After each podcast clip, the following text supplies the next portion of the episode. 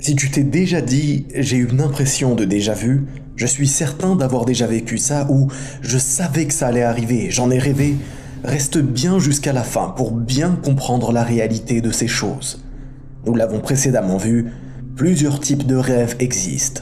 Ceux qui viennent d'Allah, ceux qui viennent du diable et ceux qui sont dus aux activités de la personne elle-même.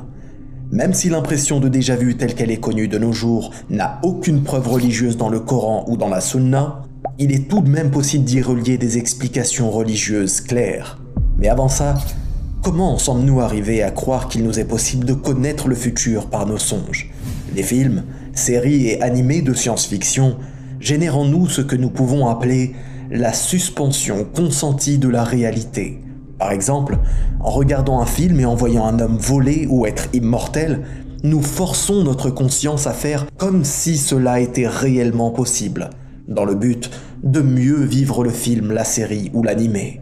Eh bien, de nombreuses réalisations renferment des personnages ayant des pouvoirs surnaturels, leur permettant de voir dans l'avenir ou de prédire des situations.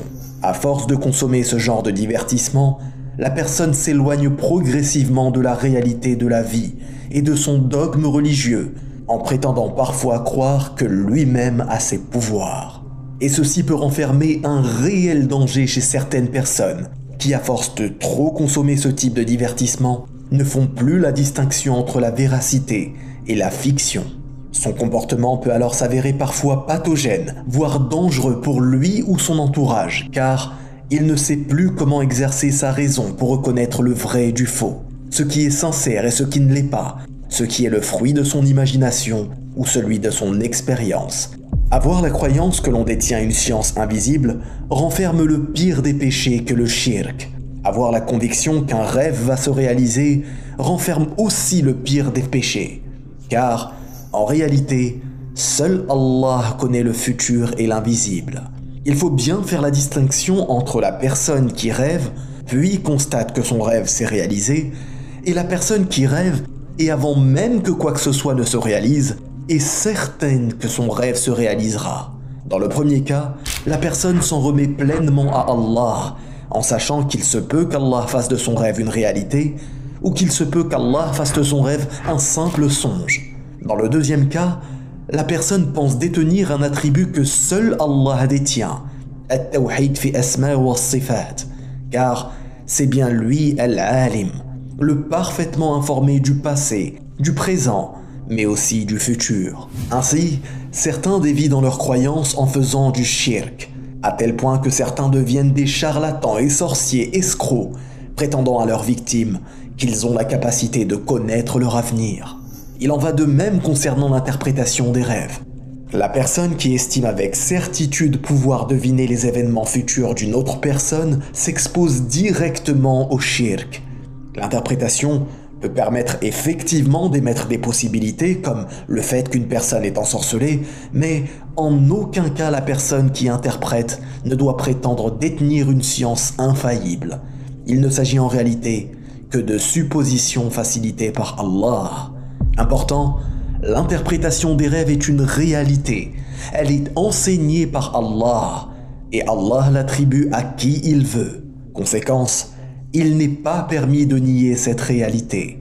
Allah nous informe au sujet du prophète Yusuf salam dans la sourate qui porte le même nom, au verset 6, Ainsi ton Seigneur te choisira et t'enseignera l'interprétation des rêves, et il parfera son bienfait sur toi et sur la famille de Ya'qub tout comme il l'avait parfait auparavant sur tes deux ancêtres, Ibrahim et Ishaq, car ton Seigneur est omniscient et sage.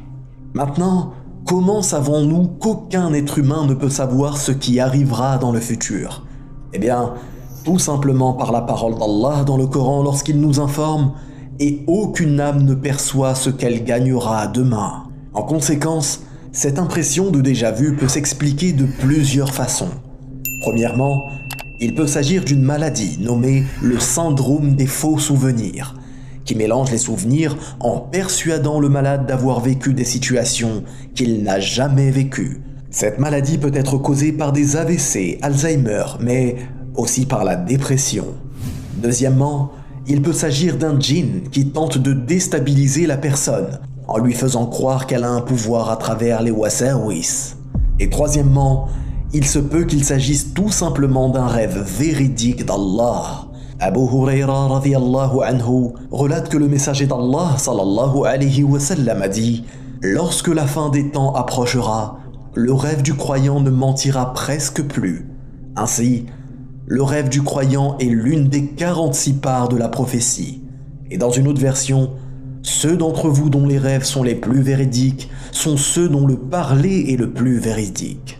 Pour finir, n'oublions pas que le fait de faire un rêve prémonitoire doit nous amener à augmenter le perfectionnement de notre tawhid et non de devenir orgueilleux en prétendant avoir un pouvoir que les autres n'ont pas car Ubad ibn Samit anhu a rapporté je questionnais le messager d'Allah sallallahu alayhi wa sallam à propos de la parole d'Allah exalté soit-il, il y a pour eux une bonne annonce dans la vie d'ici-bas. Et le prophète sallallahu alayhi wa sallam me répondit Il s'agit de la vision de bon augure que voit le croyant en rêve, ou qu'un tiers voit à son profit.